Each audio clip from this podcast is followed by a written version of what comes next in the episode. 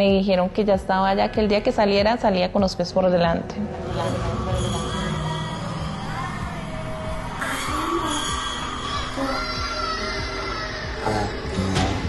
Transversal, un podcast de alternativa. Juan Pablo Vieri, qué gusto de verdad que nos encontremos en Revista Alternativa para hablar de algo que a usted le apasiona, le encanta y a lo que le ha dedicado gran parte también de, su vida periodística. Ahora que es hacer documentales, lo que algunos llaman los docu, ¿no? El docu. El docu. Ese formato es increíble, Hassan. Ese formato le permite a un periodista em, salirse literalmente de, su estilo, involucrarse, meterse, conocer, em, sentir la historia de una manera diferente y contarla lo más cercano posible a, la realidad del contexto. ¿Usted cuándo decidió meterse en esa vaina? O sea, ¿cuándo, cuando dijo, venga, yo quiero empezar a hacer documentales? Porque uno se imagina que para hacer documentales se requiere pues, una técnica eh, y, es, y es una dinámica distinta. ¿Usted cuándo dijo, venga, yo quiero empezar a hacer esto? Desde el momento en que empecé a hacer periodismo, porque uno empezaba a desarrollar unos informes. Eh, eran notas para televisión, lo sabes muy bien que son máximo 30 segundos, entonces uno reducir ese acordeón a 30 segundos y contar una historia bien contada, pues muy complicado. Entonces, siempre me sobraban minutos, siempre sobraba historia. Y yo decía, algún día voy a hacer los informes especiales. Y de ahí pasamos a informes especiales que ya duran un, eh, un minuto, minuto y medio y la historia seguía sobrando y, faltaban cosas por contar. Entonces eh, eh, uno empieza a explorar esa sensación de poder acumular más información en un formato más largo, pero hacerlo cada vez más dinámico, que es lo que hoy está premiando en, el consumo de, los lectores, de los que... Y hay un mercado ya dedicado a eso. Uno entra en las plataformas digitales y encuentra uno la sección documentales. Y además tiene, tiene eso una audiencia enorme. Porque como la gente cada vez lee menos, eh, el la necesidad de transmitir la información a muchos, y yo me incluyo en ese grupo de personas, nos queda más por lo audiovisual. Y el género documental te permite a ti meter la fotografía, el testimonio, eh, la realidad, la verdad, la crudeza de la historia, pero también la belleza de lo que lo rodea en, el contexto donde uno esté eh, desarrollando ese contenido. Entonces, claro, las páginas, internet y el mundo virtual tiene que meterse en el mundo documental y tiene que abrir ese espacio, esa ventana es muy importante. Ahora, hablemos ya puntual de este documental. ¿Usted por qué decide empezar a contar la historia de todas estas mujeres que fueron reclutadas por las FARC? Reclutadas es el resultado de una conversación, eh, de un tanque de pensamiento en una universidad, en la Universidad Sergio Arboleda. A mí me invitaron a esa conversación y oí el testimonio de esas mujeres que no era, no era lejano por mi carrera periodística, pero que empecé a entenderlo vamos a contar la historia de ellas en ese momento, ya después de haber sido desmovilizadas, después de haber salido de las FARC. Muchas, muchas además tengo entendido y, a través de, las piezas documentales periodísticas, de los relatos, incluso de lo, de lo que ha salido en la Comisión de la Verdad, eh, de lo que se ha revelado también en, varios testimonios en la JEP. se omitieron muchos de esos testimonios, ¿no? No se contaron muchos de esos temas y no se repararon esas víctimas tampoco. Son víctimas eh, revictimizadas, que después de un proceso de supuestamente de una, de una paz que tenía que, quedarse y entregarse al país, eh, ellas siguieron siendo víctimas a pesar de haber sido desmovilizadas. Y la historia de ellas hasta ahora se está empezando a conocer a través de documentales como reclutadas, a través de testimonios que han dado en diferentes momentos, entrevistas eh, y demás. Pero la realidad no se entiende todavía de quiénes eran las mujeres que pertenecieron a las FARC. O sea, no, hay, una, no hay una real magnitud de entendimiento de, qué fue lo que pasó. Esas mujeres, y estoy hablando en el caso de mujeres, pero también hablo del caso de los hombres, pasó en casos muy similares, pero las mujeres en especial fueron robadas desde el seno de sus familias campesinas. ¿Eran niñas? Eran niñas, siete, ocho, cinco años fueron robadas desde el seno de cada familia campesina. Fue una orden del secretariado de las FARC, robar de cada familia campesina por lo menos una mujer y de ellas involucrarlas en las filas de la guerra. A nivel, a nivel nacional. A nivel nacional. El único departamento en Colombia que no tuvo reclutamiento fue San Andrés y Providencia. Increíble. Fue el único departamento en Colombia que no tuvo ni minas antipersona ni reclutamiento de, de menores para la guerra. Oiga, esta historia, para hacerla, evidentemente tiene que que empezar uno a construir para hacer esos testimonios toda una cadena de personas. ¿Cómo empezó usted a construir el, el- el- el- el esqueleto, lo que uno llamaría eh, el, la- el libreto para, para llevar esta historia? Y además, cuéntenos un poquito más cuánto tiempo le tomó a usted hacer esto. Esto fue, como te decía, nació en un tanque de, de pensamiento de la Universidad César Arboleda, oyendo el testimonio de ellas. Después de ese momento, sentarme con ellas a hablar un poco más largo del Individualmente. individualmente. Después preguntarles si ellas estaban en disposición de volver a recapitular su historia, a recoger sus pasos. Y aceptaron. Después tratar de llegar a esos lugares geográficamente de donde fueron robadas en su niñez y eh, reconstruir cada momento. Lo importante de esto es que logramos en el documental juntar a víctimas con victimarios. O sea, las FARC también, también Hacen parte, del hacen parte del documental. Claro, y dos personajes fundamentales en el proceso de reclutamiento y de adoctrinamiento de, de las FARC y en su política de obligarlas a abortar dentro de la guerrilla. Está alias el médico, que eh, era el que dirigía toda la campaña en las FARC de salubridad dentro de las filas y donde él fue el que exigió el aborto obligatorio en las filas de las FARC a las mujeres que quedaron Y lo practicaban en los campamentos. Y lo practicaban en los campamentos, no una.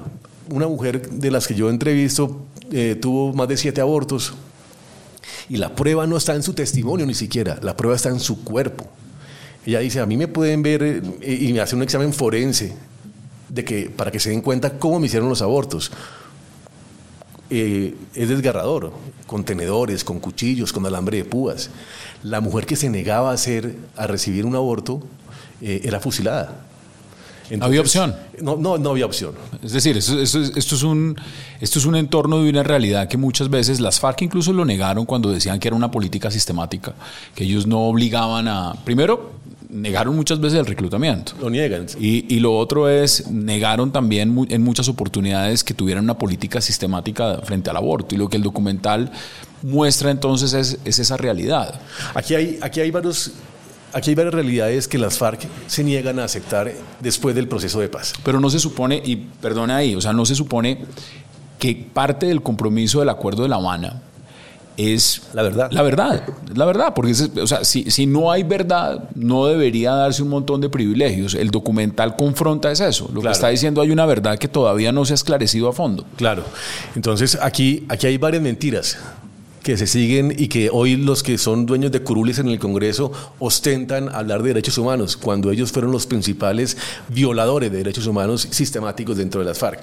Las niñas eran robadas, una vez robadas eran convertidas en esclavas sexuales de los comandantes, una vez convertidas en esclavas sexuales de los comandantes eran adoctrinadas para la guerra y eran esclavizadas dentro del servicio de la guerra para la manutención de los campamentos. El trabajo más duro que se hacía al interior de una guerrilla lo realizaba una mujer, porque la mujer era, era violada, obligada a abortar, trabajo de campo dentro de un campamento guerrillero, que eso es un tema muy serio, y fuera de eso llevada, llevada a la guerra, puesta detrás de un fusil, obligada a matar a sus propios campesinos. Y sin la posibilidad de desertar, o lo- porque eso implicaba inmediatamente La muerte. La muerte. Ellas vieron, había un campamento que se relata en el documental que era el campamento aborto. No era uno solo, sino que en las zonas campamentarias destinaban una parte de esos campamentos a lugares especiales para que las mujeres embarazadas, después de cierto tiempo, fueran llevadas a abortar. Y en ese campamento, o en esos campamentos, dicen ellas que puede existir las fosas comunes más grandes que no se han descubierto en la historia de la guerra del conflicto colombiano. Porque ahí están los niños que fueron sacados de los vientres Y los enterraron y ahí. los enterraban ahí. Y muchos de ellos, siete meses, ocho meses, seis meses, cinco meses. Y las mujeres cuando cuentan el sufrimiento de negarse ellas a entregar su hijo, de así haya sido violada, así haya sido abusada, pero era su hijo, eh, de entregarlo y, verlo literalmente sac- sacar, salir de su cuerpo y de allá una bolsa, pues es desgarrador entender esa realidad de Colombia. Y por eso la necesidad de contarla, porque es que este país tiene que conocer esa verdad. Una, una, una parte también importante, usted pues, lo cuenta a través de, los testimonios, es reunir también esos testimonios de las FARC. ¿Cómo, encontró usted el relato de, esa contraparte? Es decir, ¿qué dicen ellos y cómo fue abordarlos para que también participaran de este documental? Eh, pues fue, digamos, lo- los abordamos diciéndoles que íbamos a hablar sobre lo que la realidad de las FARC, qué había pasado en las filas. Y cuando empezamos a hacer las preguntas que teníamos que hacer, eh, las contestaron y, y, ustedes cuando vean el documental se van a dar cuenta que asumen la responsabilidad de los abortos. Alias el médico dice, negar eso es como tapar el sol con un dedo. Asumen que hubo una política sistemática dentro de las FARC de obligar a abortar a las mujeres. ¿Y hay números exactos de cuántos? No, no ese es... Eh, no, esa cifra yo creo que no, no, no, existe. Además porque fueron durante décadas. Décadas. Es, es, que fue desde el principio del nacimiento de las FARC donde se empieza. El origen del reclutamiento en Colombia lo lidera las FARC. Lo que hoy estamos viendo en Colombia de reclutamiento del ELN, de las BACRIM, del Clan del Golfo, es copiado, calcado del mismo sistema como lo hacían las FARC para reclutar a los niños y los menores del conflicto en el conflicto colombiano. Aprendido de las FARC. ¿Hay remordimiento en ellos? Yo no veo remordimiento, Hassan, porque cuando uno tiene remordimiento, por lo menos acepta eh, haber cometido el error y pedir perdón. Y no es un perdón general, o sea, no es oír lo que hemos oído de ellos en, una, en, una, en, una, en unos testimonios de la JEP donde piden perdón general, no. Es cuando hay una confrontación de mujeres y que encuentran a sus victimarios en el Congreso y ellas piden explicación, ellos se ríen en la cara, se dan media vuelta y se van y las dejan hablando solas. ¿Y dónde queda la reparación entonces? No hay reparación. Esas mujeres, hoy por hoy, muchas han tenido que salir del país por amenazas de las FARC en el Congreso y de las FARC que siguen activas. O sea, por los, justamente por, por ser visibles contando lo que les pasó. Claro. Cuando uno va a hacer un documental y, y empecemos a mirar la, la, la composición de esto, ¿cuánto tiempo le tomó a usted hacer este documental? A nosotros nos cogió pandemia, entonces nos fue un poco más largo el tema. Nos fuimos casi un año. Eh, pero lo importante no fue, digamos que aprovechamos algunos tiempos ahí para recoger mucha información. Toda la información que sale en el documental es información propia de las FARC. Aquí no hay nada editado por nosotros, sino todos los videos son lo, que se incautó de material de inteligencia y que las FARC hacían el registro eh, audiovisual de todos sus campamentos y los testimonios y las imágenes que vemos de niños como eran adiestrados para la guerra son imágenes reales tomadas por las propias FARC, incautadas en los operativos eh, de guerra. Una de las, de las cosas que más impacta de todo lo que fue el, el, el proceso de negociación en, en La Habana y de lo que fue el proceso de negociación con, con las FARC es justamente el tema de la reparación y el tema de las víctimas. Estas mujeres, hoy en día, cuando se sientan, ellas han creado organizaciones, como Organización Rosa Blanca y otras. Esas organizaciones han ido, por ejemplo, en el documental uno puede mirar si han ido a instancias internacionales buscando algún tipo de reparación o que se haga justicia o quedaron inconformes con lo que fue negociado a través del proceso de paz de La Habana? Están muy inconformes porque ellas veían en la JEP la esperanza de esa justicia internacional. Restaurativa, como Restaurativa. Y sienten que no han sido atendidos sus denuncias y sus demandas. Entonces ellas sí esperan, y hablando de la Corporación Rosa Blanca, que desde donde nacen la mayoría de los testimonios de estas mujeres que están en el, plasmadas en el documental, ellas sí esperan algo de justicia. Nuestra aspiración con este documental y con unos libros que respaldan esa investigación y con otros documentales que han salido y que tendrán que salir, es que la justicia internacional obligue a la JEP a actuar como eso, como una justicia especial para la paz derivada de la justicia internacional para que se aplique la justicia restaurativa, para que se aplique la verdad y la reparación a las víctimas, para que no se sigan revictimizando y para que las mujeres que fueron víctimas del conflicto no vean a sus victimarios ostentar cargos altos. Eh, grandes salarios, grandes sueldos y privilegios. Y, ellas, y privilegios y ellas siguen viviendo la mayoría en la clandestinidad. ¿Usted qué siente cuando se hace una pieza periodística documental de este, de este calado? Y no falta quien diga, ah, eso es, el relato de los guerreristas. Lo que quieren es no pasar la página. Lo que quieren es seguir asusando la guerra y seguir promoviendo la polarización y eso no tiene ninguna finalidad distinta a eso. El país no puede seguir engañándose, Hassan, pensando que la paz total va a llegar si no hay un principio de justicia y reparación. Si en ese país no hay justicia, pueden hacer todos los procesos que quieran.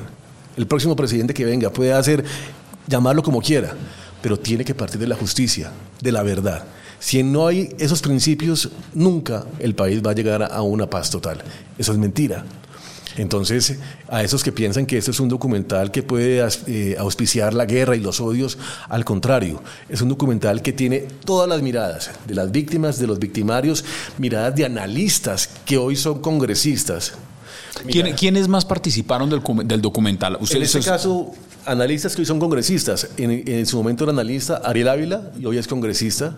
Eh, y él como, como en ambas situaciones, pues ha hablado sobre la guerra y sobre las víctimas y sabe bien exactamente qué fue lo que pasó dentro de las FARC y en el documental él afirma que las FARC cometieron crímenes de lesa humanidad.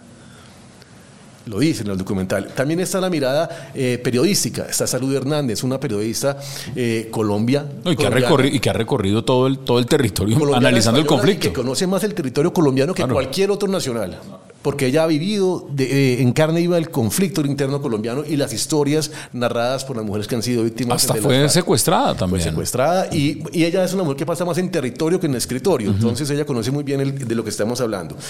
Hay una mirada política que, eso ha generado un poco de, distorsión, pero sí, Colombia tuvo un presidente que estuvo en contra del proceso de paz, no por la paz, sino las formas como se hicieron ese, ese proceso de paz. No, porque no hubo justicia, porque no hubo reparación.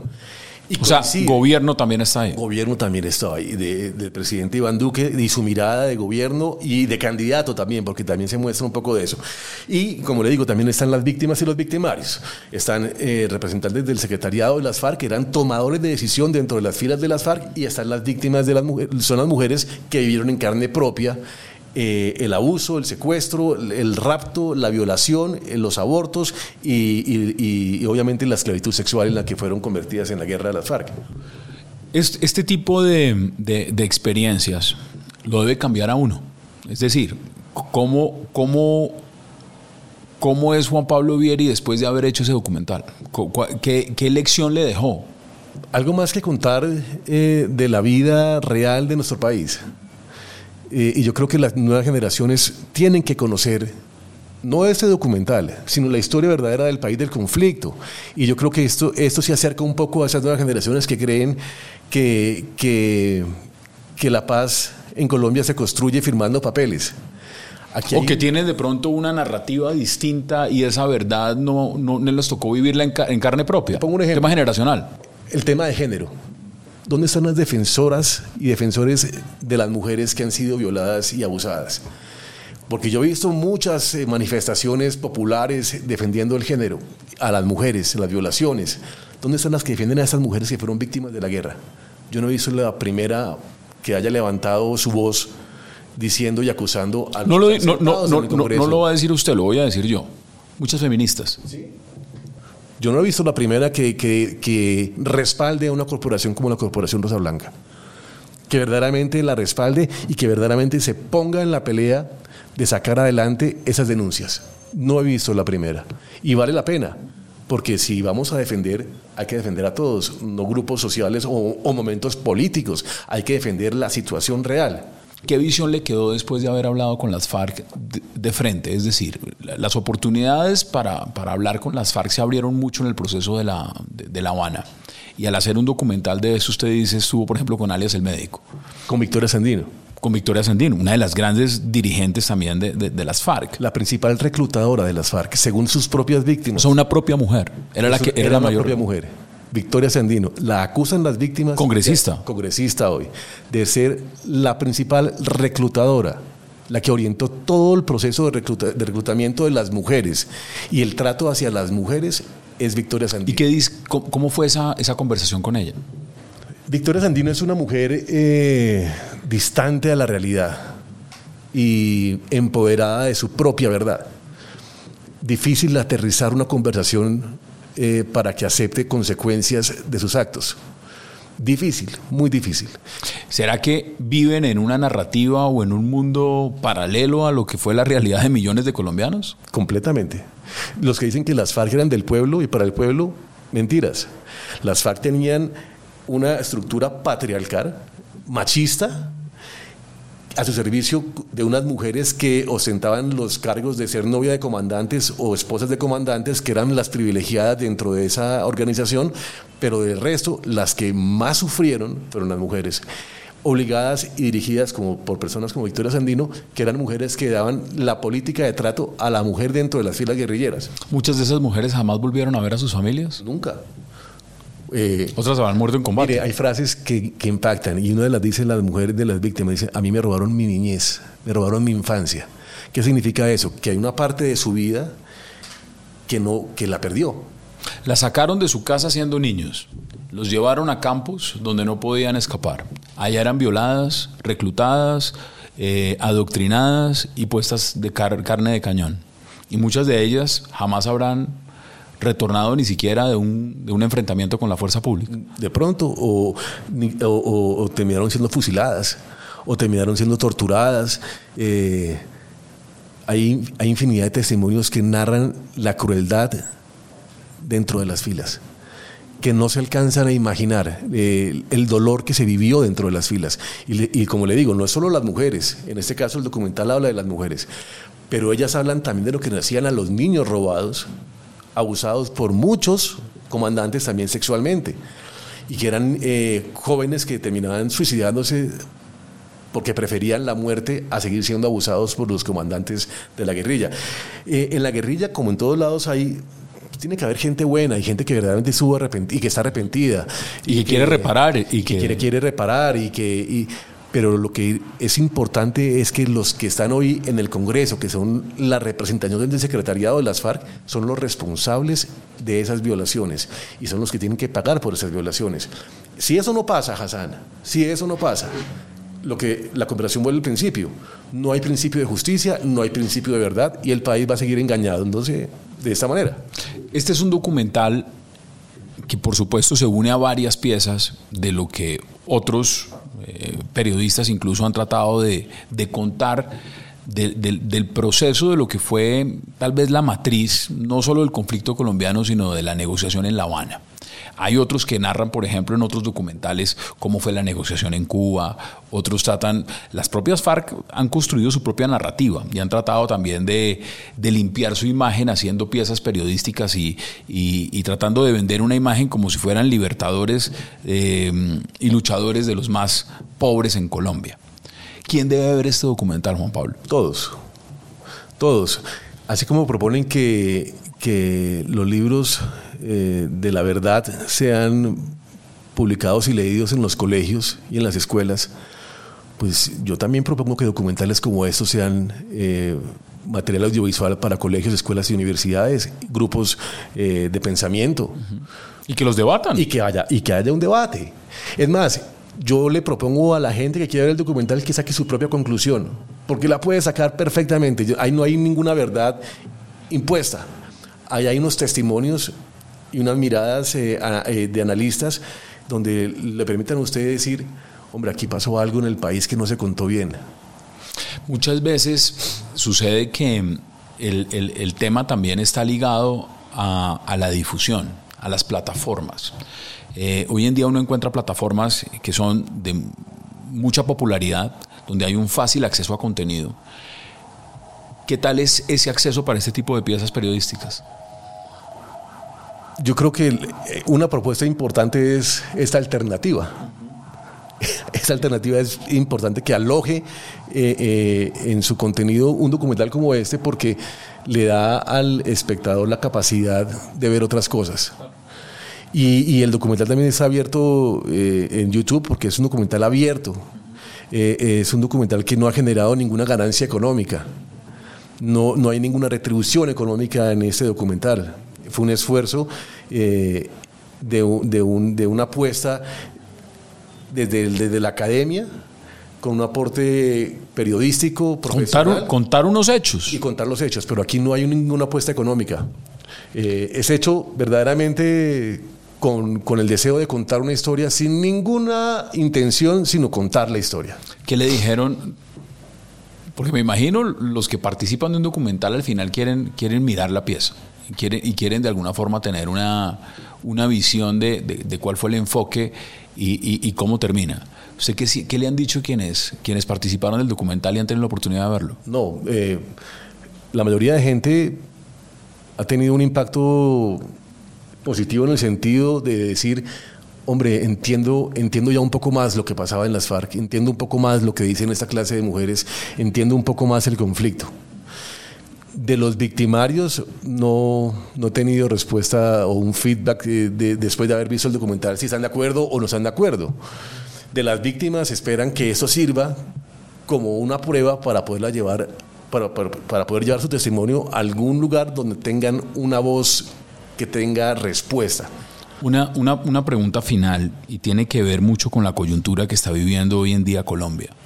Colombia está viviendo un proceso donde hay un nuevo gobierno, que es un gobierno que lo lidera el presidente Gustavo Petro, y el pasado también de Gustavo Petro estuvo en la guerrilla, estuvo en el M-19, es un pasado que él tiene, y recientemente ha recibido unas críticas justamente de, de quienes firmaron ese acuerdo de La Habana, es decir, de Timochenko y de las FARC, hoy en día el Partido Comunes, diciendo que la política de paz total está resquebrajando y atentando negativamente contra ese proceso de paz de La Habana. Es decir, hay una coyuntura muy interesante. Se reunieron también hace poco y, tuvieron que llegar a a, poner en tela de juicio si esa política de paz total del gobierno del presidente Petro está poniendo en riesgo, en riesgo lo que se negoció en Cuba. Este documental, ¿de alguna forma usted cree que puede servir para analizar alguna coyuntura de lo que está pasando hoy en día en Colombia con el tema de la paz total? Claro. Hay unas fotos que aparecen en el documental donde justamente se ven involucrados el actual presidente de Colombia, Gustavo Petro, y la cúpula de las FARC, en un contexto completamente diferente al de hoy. Y resulta que en estos días, esta semana, vemos la misma foto, pero él ya como presidente de la República rodeado de los mismos que aparecen en esa foto de hace unos años. Ya desmovilizado, ya, ya, partido político. Entonces uno dice, ¿de qué están hablando esos señores? ¿De qué están hablando esos señores de verdad? ¿Qué es lo que quieren de verdad? Hay unas FARC que están luchando en ese momento para que su acuerdo sea respetado y hay un ELN que se quiere movilizar con un acuerdo superior al de las FARC. Pero hay unas disidencias también que no respetaron el acuerdo y siguen y siguen en los territorios. Entonces, ¿de qué están hablando ellos en la mesa? ¿De qué proceso de paz están hablando en la mesa? ¿Cuál es el, acuerdo al que quieren llegar ellos? ¿Con quién quieren acordar? ¿Verdaderamente con el país entero o verdaderamente solo entre ellos? Llegar a un acuerdo para poder eh, vivir tranquilos en el poder. Pues Juan Pablo, esto es una, una conversación apasionante, no solo desde el punto de vista periodístico, sino también desde el contenido mismo de lo que es el documental y de la experiencia de lo que fue hacerlo, producirlo, pensarlo y materializarlo y, y ya que quien quiera pueda verlo. El documental va a estar alojado y se podrá ver a través de revista alternativa. Nosotros vamos a tener la, posibilidad de que cualquier persona que, esté escuchando este podcast y diga, oiga, carajo, yo quiero ver ese berraco documental, va a poder entrar a Alternativa y lo va a encontrar. Finalmente, esto fue un trabajo, como usted dice, que le tomó meses hacerlo, le dejó una gran experiencia profesional y le dejó también muchas enseñanzas, incluso de lo que es el, el propio conflicto en Colombia. ¿Cuál sería ese mensaje final que usted le da a un, a un, a un posible espectador de este documental? Tiene que verlo. No se pierda la posibilidad de verlo para poderse meter en la conversación. Esa conversación es importante que el país la dé, eh, con conocimiento, no solo con lo que, con el adoctrinamiento, que es lo que no queremos que se llene ni de activismo ni de adoctrinamiento, sino conocimiento, ser críticos. Yo creo que el mensaje final de Reclutadas es invitar a la crítica y verdaderamente después de la crítica que se haga después de conocer el documento, eh, ser un poco más finos al momento de hablar de procesos de paz y de justicia y reparación, porque al país le falta, sobre todo, verdad para que exista la justicia. Reclutadas, un documental de Juan Pablo Vieri que usted va a poder ver, analizar y sobre todo debatir a través también de Revista Alternativa. Juan Pablo, gracias por estos minutos. Hassan, muchas gracias a ti, a la Revista Alternativa y aquí estamos alojados para que la gente eh, pueda disfrutar ese documental y poder tener una conversación diferente de lo que está pasando en el país. Una alternativa para escuchar.